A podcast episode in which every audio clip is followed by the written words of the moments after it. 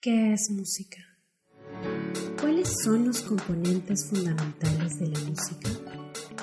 Los elementos básicos de cualquier sonido son la sonoridad, La médula, el contorno, la duración o el ritmo, el tempo, el timbre la ubicación espacial. y la reverberación. Al igual que un arquitecto organiza las líneas en formas que incluyen compás, armonía y melodía, cuando escuchamos música percibimos múltiples atributos o dimensiones, tal cual como en la arquitectura. Esto es Perfil de una línea, un podcast sobre arquitectura y su impacto en el mundo.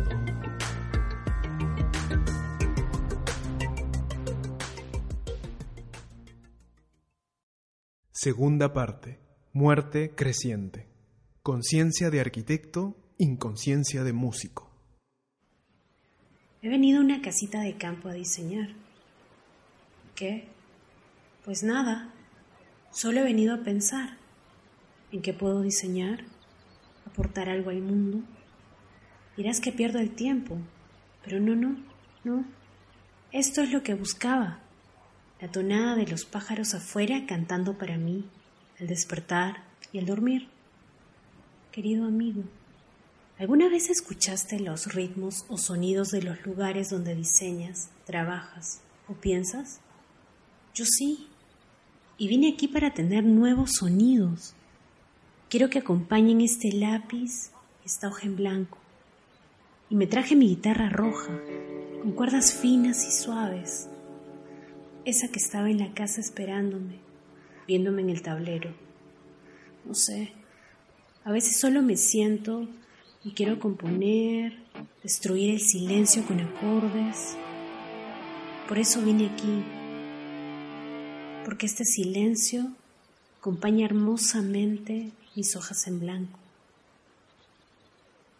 Ser arquitecto es una forma de vida deliciosa. Ser músico o artista complementa esta sensación que traigo dentro, ¿sabes? Cuando esta emoción va acompañada de una dosis de libertad, es cuando el tiempo tiende a darnos creatividad.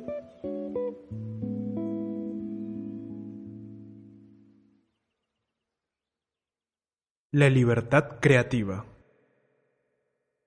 La libertad creativa es una gran revolución de estrellas dentro de un universo extenso de energía. Es curioso, porque hoy pensaba en las similitudes que tienen los espacios de trabajo de artistas y científicos, ambos con un rango de proyectos desarrollándose a la vez, en varias etapas e incompletos. Ambos requieren herramientas especializadas y los resultados son diferentes a los conceptos iniciales. Lo que el artista y el científico tienen en común es la capacidad de vivir en un estado abierto de interpretación y reinterpretación de cada proyecto en nuestro trabajo. Eso. Y ahora, estando aquí, tengo tiempo para saber si lo que sueño concluye en algo. Pienso si mi sueño de ser músico y arquitecta llegará a algún puerto. Si mi tablero podría llegar a ser como un estudio de grabación. Con dibujos musicales y melodías para espacios. Todos esos proyectos trabajándose en simultáneo. Siempre he sido una persona musical, lo sabes. Por ello es que hablo, enseño, camino, corro, pienso y sueño de manera musical. A veces solo tengo extractos de canciones de música ligera que erizan mis entrañas. Otras, voy en bicicleta y tengo un Nocturne de Wagner. ¿Alguna vez lo escuchaste? Aparte, desde que me compré estos audífonos, siento que para mí la música ya no es solo sobre canciones y letras, sino sobre sonido. Los audífonos abren un mundo de colores sónicos. Una gama de matices y detalles que van mucho más allá de los acordes y la melodía, las letras o la voz de un cantante en particular. Los auriculares también hicieron la música más personal para mí. De repente me hacen sentir que todo viene de adentro de mi cabeza y no de ahí en el mundo. Esta conexión personal es en última instancia lo que me impulsó a volver a tocar mi guitarra roja. Creo que toda persona musical podría ser una experta en melodía musical. Tenemos la capacidad cognitiva para detectar notas erróneas, para encontrar música que disfrutamos, para recordar cientos de melodías y para aprovechar nuestros pies al ritmo de la música. Toda esta actividad, que involucra un proceso de extracción de medidores, es tan complicado que la mayoría de las computadoras no podrían hacerlo. Ah, por supuesto, la vieja idea simplista de que el arte y la música se procesan en el hemisferio derecho de nuestro cerebro, con el lenguaje y las matemáticas en el izquierdo, pues no, no, no. Los hallazgos recientes ya prueban que la música se distribuye por todo el cerebro. La escucha de música, la interpretación y la composición involucran a casi todos los subsistemas neuronales.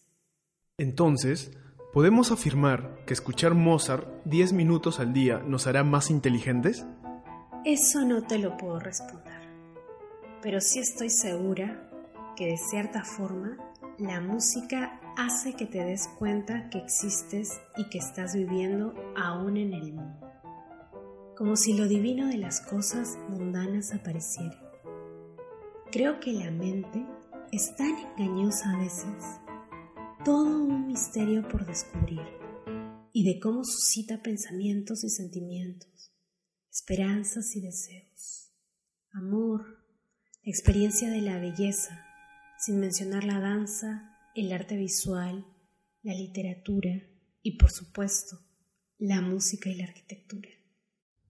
¿Por qué escuchamos música y por qué quieres vincularla con la arquitectura?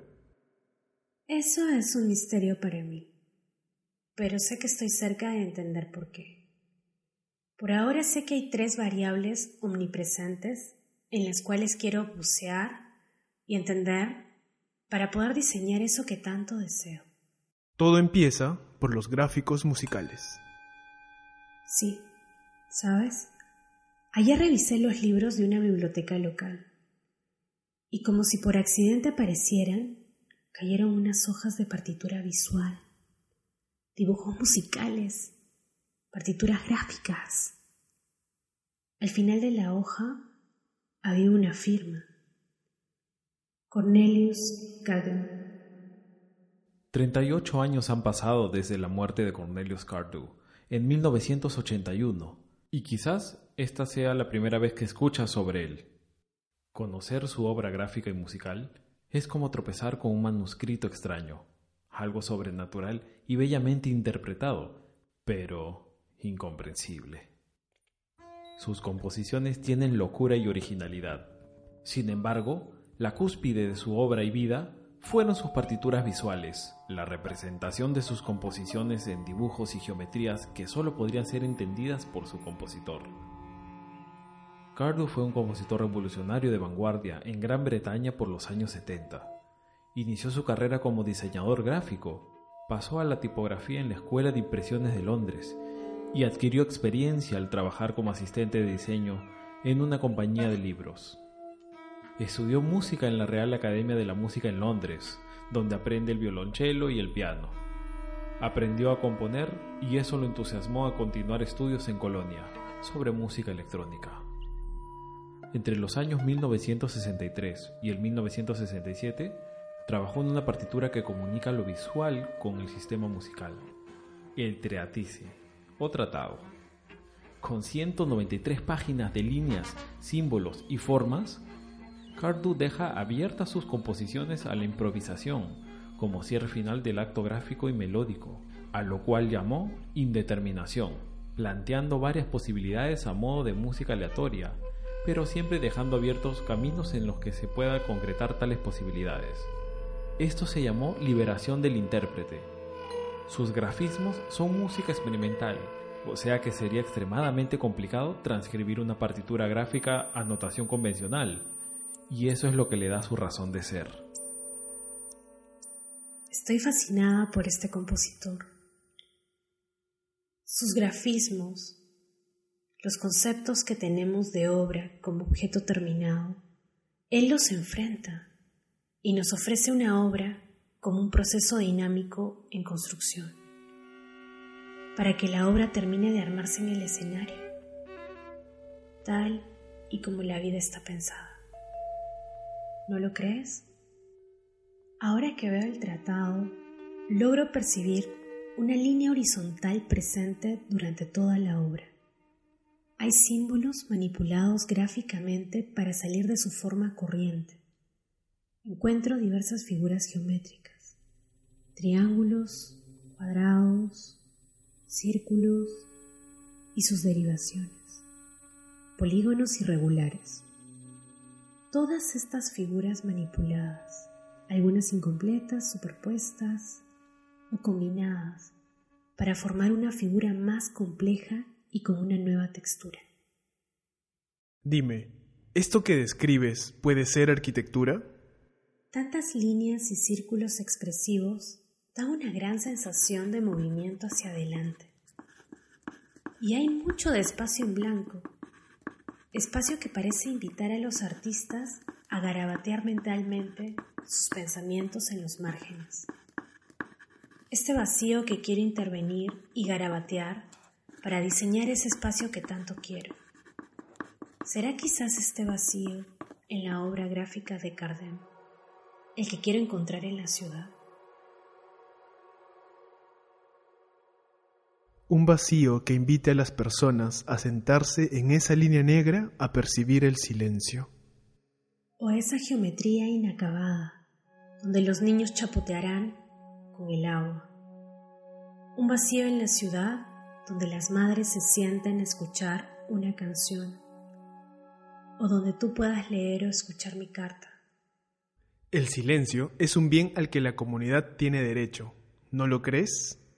Y si los griegos entendieron que las sensaciones abstractas tienen que ver con los modos musicales y una equivalencia espacial, entonces esto es posible. Recuerda que tu cerebro encuentra en la música una forma de entender los misterios más profundos de la naturaleza humana.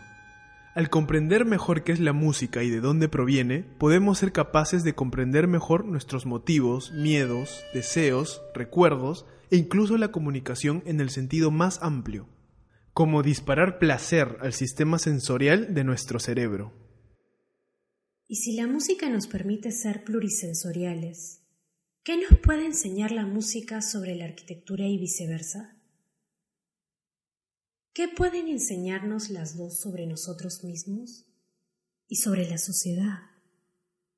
Si al final ambas son agentes imprescindibles para la vida humana, la arquitectura para el habitar y la música para el vivir. Si es acaso la música que escuchamos la cual nos define como personas. ¿Será posible empezar un encargo con un cliente preguntándole ¿cuál es tu pieza musical favorita? ¿Será este un punto de partida para conectarnos? Ahora navega en el silencio.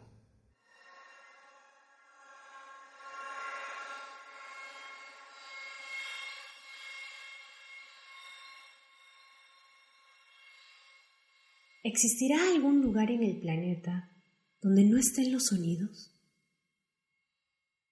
¿Existirá un lugar donde solo se escucha el silencio? Estamos inmersos en sonidos, los cuales provienen de distintas fuentes con diversas tonalidades y volúmenes, que se unen y se mezclan entre ellos haciendo que un lugar suene de manera peculiar y diferente a cualquier otro. El oído llega a lugares donde la vista no alcanza, Pero ¿qué pasa con el silencio? O los silencios. Así como del fondo de la música brota una nota, que mientras vibra crece y se adelgaza hasta que en otra música enmudece, brota del fondo del silencio otro silencio, aguda torre, espada, y sube y crece y nos suspende, y mientras sube caen recuerdos, esperanzas, y las pequeñas mentiras, y las grandes, y queremos gritar, y en la garganta se desvanece el grito. Desembocamos al silencio, en donde los silencios enmudecen. La belleza de la práctica de la arquitectura reside en su cualidad integradora. Si ahora cito a Octavio Paz hablando sobre el silencio, es porque la poesía también es música.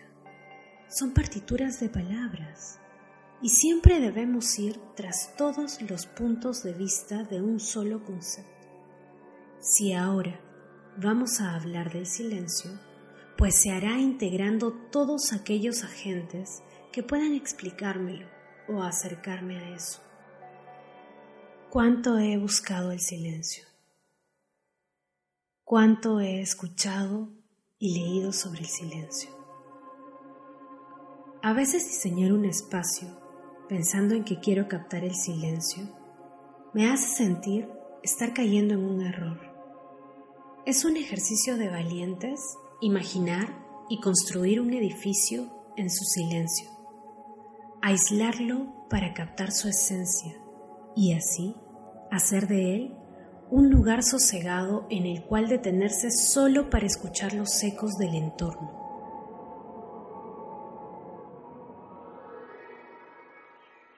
El mundo es más que nada un conjunto de ciudades y paisajes. Siempre los paisajes ganarán por sobre cualquier acto dominante de los arquitectos. Entonces, tenemos que entenderlos y escucharlos, porque de ellos se sirve la arquitectura, porque lo natural existió mucho antes que las edificaciones, y son los que han trascendido como el valor principal sobre cualquier arquitectura con virtudes de gloria, decadencia, guerra o paz de un imperio. La importancia del sentido del silencio para captar la sonoridad del entorno paisaje es sumamente importante, porque de ello dependeremos en el futuro, cuando toda ciudad llegue a sus límites y eso incluye la densidad y la explotación o la falta de prudencia del uso del ruido o la falta de silencio. En 1951, John Cage se metía a una cámara exterminadora de ruido o sonidos. En el 2051, no sé si esta sea la solución para la supervivencia de la sociedad. En 1951, el músico y compositor John Cage emprendió un singular viaje, cuya misión era encontrar algún lugar en el mundo donde no existiera sonido alguno, es decir, donde estuviera presente el silencio. Después de buscar diversos lugares sin éxito, decidió visitar la cámara anecoica, instalada en la Universidad de Harvard. Dentro de esta cámara existe un espacio controlado que es capaz de absorber cualquier emanación sonora y electromagnética. Al salir de la cámara anecoica, John Cage comentó con el ingeniero que le había asistido en el experimento el hecho de haber escuchado dos sonidos, uno agudo y otro grave. El ingeniero le indicó que el sonido agudo era producido por su sistema nervioso, que se comunica con impulsos eléctricos enviados a su cerebro. El segundo sonido correspondía al generado por la circulación de la sangre en sus venas, con esta experiencia había concluido su viaje y sentenció, There is no such thing as silence. ¿Qué quiere decir? No hay tal cosa como el silencio. El silencio es un fenómeno subjetivo y como tal, solo lo podemos señalar dependiendo de nuestro contexto cultural. Así, tenemos distintos tipos de silencios. Por ejemplo, el silencio aburrido o triste, de una fiesta al no haber música, o el silencio inquietante de la noche en una casa abandonada. En ambos casos, como se ha mencionado, no existe un silencio absoluto. Mientras escribo, sobre mí vuelan cerca de 500 pájaros cantores, al despertar y al dormir. Siempre he creído que los pájaros andan equipados con instrumentos meteorológicos, procesando continuamente el estado de la vegetación y la atmósfera, contrastando los efectos de la polución y la erosión. Resulta sorprendente, sobre todo para un arquitecto, constatar que son nuestras ciudades las que están provocando primordialmente una crisis en la existencia de los pájaros cantores, los cuales llegan a altos niveles de estrés al cantar por las mañanas y competir con el ruido que generan las nuevas construcciones. La madre pájaro canta sin cesar, subiendo su tono, agotando sus esfuerzos. Con ello, pierde más tiempo en recolectar comida para sus crías, por lo cual el 50% de ellas muere. El estrés las lleva a reducir las ganas de aparearse. Por ende, se inicia el periodo de extinción de pájaros cantores. Resulta paradójico que el hábitat de la humanidad en nuestras ciudades sea el mayor destructor de los ecosistemas y la mayor amenaza para la supervivencia de los seres vivos que también habitan con nosotros. Por eso, es importante para mí entender el silencio. Por eso, es importante para cualquier arquitecto entender y practicar en el diseño el silencio. La comprensión y la práctica de la arquitectura, la música y todos los elementos que tienen en común nos llevarán a evolucionar para aportar herramientas imprescindibles encaminadas a salvaguardar nuestro futuro con entornos sostenibles y civilizadores, porque el silencio es sin duda un derecho de las sociedades. John Cage realiza el ejercicio del silencio en una caja que elimina cualquier sonido, un espacio controlado. Este concepto podría empezar a desempeñarse como un objetivo en la arquitectura. Si Peter Zumthor puede entender y plantear cuatro silencios todos diferenciados y diseñar con ellos, todo arquitecto puede convertirse en el principal rector del silencio y de la proyección de arquitectura urbana o rural en base a él. ¿Necesitas silencio para pensar y diseñar? El silencio es un elemento intangible y por excelencia el que más busco para interpretar la fisicalidad de ese espacio que quiero diseñar. Explorar la arquitectura a través de otro arte o a través del arte del silencio es el eco en el cual un arquitecto realmente trasciende.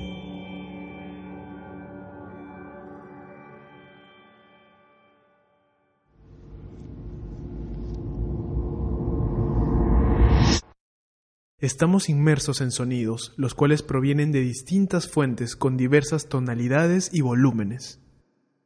Se unen y se mezclan entre ellos, haciendo que un lugar suene de manera peculiar y diferente a cualquier otro, e incluso suene distinto según la hora o la temporada del año. Por ello, te invito a explorar el tercer elemento, un concepto que nos invita a escuchar el mundo, como si fuera una gran composición musical. Paisajes sonoros, arquitecturas audibles. Pensarás, sí. Bueno, los arquitectos y la arquitectura generalmente se comparan con los músicos y la música. Las relaciones entre música y arquitectura han sido reiteradamente fuente de reflexión e investigación a lo largo de la historia. La arquitectura como música congelada y el maestro constructor como un director sinfónico. Ya los filósofos griegos dedicaron libros enteros a la música. Vitruvio, en los diez libros de arquitectura, la incluyó como uno de los temas que deben ser comprendidos por el arquitecto. San Agustín experimentó el poder de la música y el arte para evocar emoción. El arquitecto Marcos Novak relaciona la música y la arquitectura en una nueva disciplina, a la que llama Archic Music. Y en la filosofía del arte, Friedrich von Schilling nos dice, La arquitectura, como la música, siguen relaciones aritméticas. La arquitectura es música en el espacio. En cierto sentido, es música en estado sólido. Y no dejaré de mencionar a Yanis Xenakis. Durante ese periodo percibí con fuerza el vínculo que frecuentemente se crea entre la música y la arquitectura, una recíproca influencia que ha sido fundamental en mi caso. En los conservatorios, los músicos aprenden, por ejemplo, que es necesario dotarse de un tema y a partir de él crear una forma mediante la yuxtaposición, la expansión, la reducción, etc. En arquitectura, el punto de partida lo proporciona el terreno. Después aparece el programa, en el que se inscriben las funciones y las formas necesarias. Más tarde llegan los materiales. En el oficio de arquitecto es necesario pensar a la vez de manera sintética y analítica, como hacía intensivamente en la música. Y todo ello en virtud de una necesidad interior. común a las dos artes, cualquiera que sea el tipo de arquitectura o de música que se practique.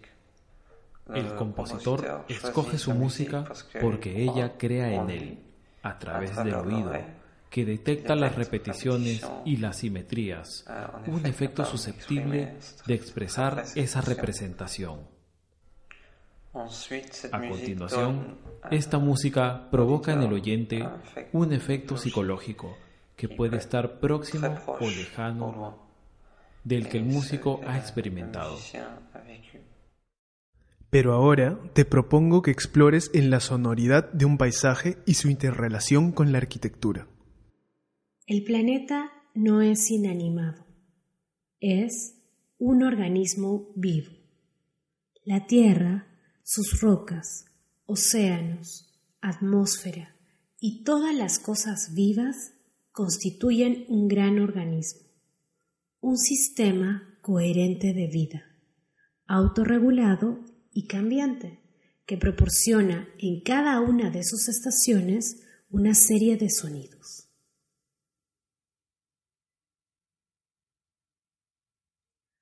Ahora no haré nada más que escuchar.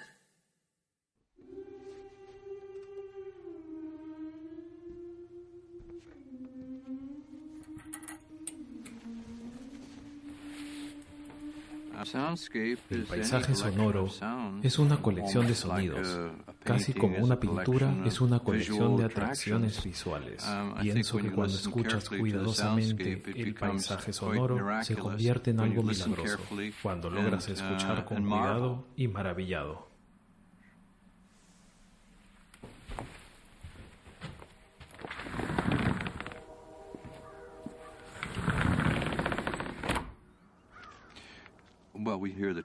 Bueno, escuchamos un tren que se pierde en la distancia.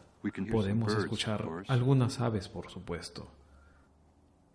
Podemos escuchar algo del ruido del tráfico de la autopista 7 algo lejana.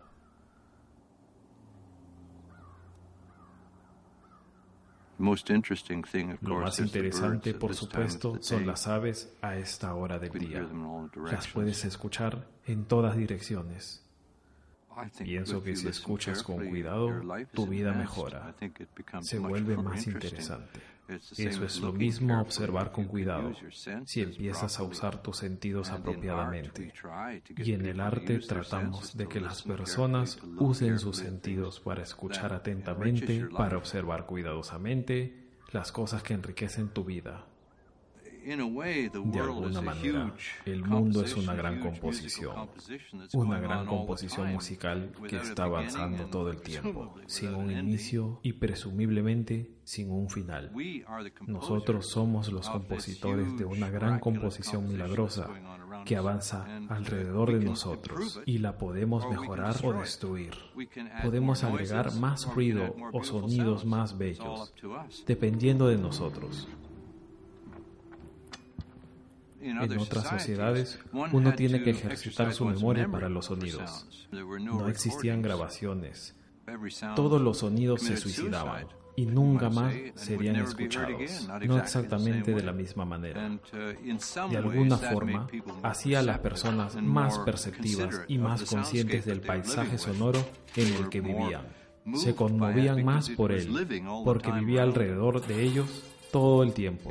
Si tienes un sonido original y lo pones a través de un micrófono y lo distribuyes desde unos grandes parlantes, puedes multiplicar ese sonido por millones y millones de veces. Estamos viviendo una especie de época terrible donde tenemos un exceso de sonido y eso es un verdadero problema. Entonces, algo que debemos estar pensando es que debemos reducir el número de sonidos en nuestra vida. Un verdadero sonido, por supuesto, es absolutamente único, tiene algo asombroso en sí mismo y probablemente una autenticidad de fidelidad que nunca será alcanzada por las grabaciones. Pero lo que escuchas ahora no es el verdadero sonido. Mi voz no viene de mí, viene de sonidos hechos hace mucho tiempo. ¿Y qué pasa si mi voz para? ¿Qué escucharás entonces? Escucha. Escucha a tu músico interior. Esto fue Perfil de una línea. Yo soy Andrea Segura, arquitecta y artista plástica. Yo, César Vélez, arquitecto y apasionado en escenografías. Y yo, José Luis Reategui, productor musical.